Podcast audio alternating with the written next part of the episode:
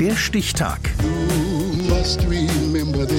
Die Chronik der ARD. 3. März 1983. Heute, vor 40 Jahren, starb der belgische Comiczeichner und Tim und Struppi-Erfinder Hergé, Ralf Gödde. Ich glaube, ich habe das gemacht, wozu ich bestimmt war. Ich hätte auch malen können oder Filme machen, aber ich habe Comics gezeichnet und das mit Herzblut. Georges Remy alias Hergé war besessen von seinen Figuren, insbesondere von Tim und Struppi, die den belgischen Zeichner berühmt gemacht haben. Mehr als 50 Jahre lang lässt er den jungen Reporter mit seinem kleinen Fox-Terrier um die Welt reisen und begeistert nicht nur Comic-Experte Andreas Zicknigge. Er hat eine Verbindung geschaffen aus Abenteuer und Humor und Klamauk, die es in der Form vorher noch nicht gegeben hatte, und dabei Tempo erzeugt.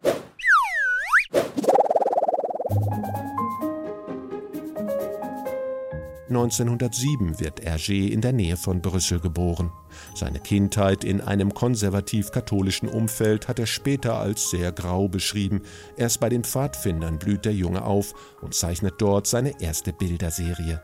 Mit 18 heuert Hergé bei einer erzkonservativen Zeitung an und gestaltet die Kinderbeilage, in der Anfang 1929 das erste Abenteuer von Tim und Struppi erscheint.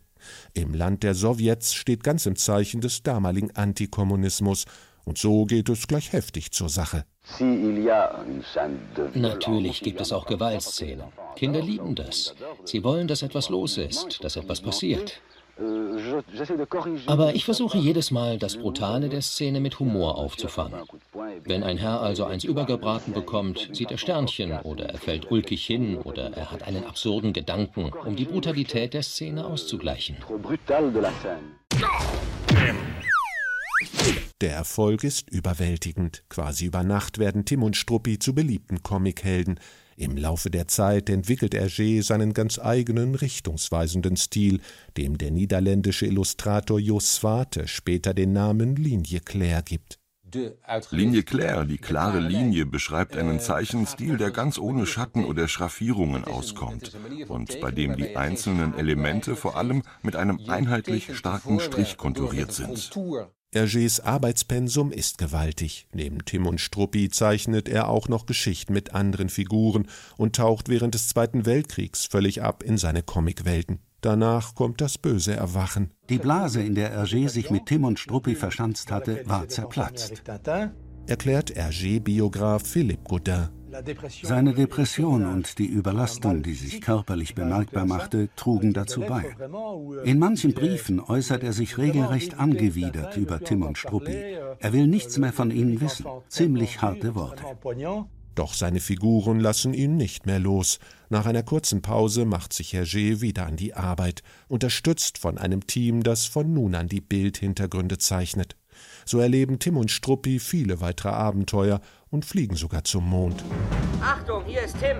Ich habe meinen Raumanzug angezogen und bin jetzt in der Schleuse. Bist du bereit, Struppi? Wir sind fertig, Kapitän. Als Hergé wird Josh Remy einer der erfolgreichsten Comiczeichner. Die Geschichten von Tim und Struppi, die im Original Tintin und Milou heißen, werden in mehr als 80 Sprachen und Dialekte übersetzt. Das 25. und letzte Abenteuer der beiden Comichelden, Tim und die Alpha-Kunst, bleibt unvollendet.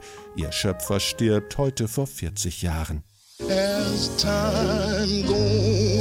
Der Stichtag. Die Chronik von ARD und Deutschlandfunk Kultur. Produziert von Radio Bremen.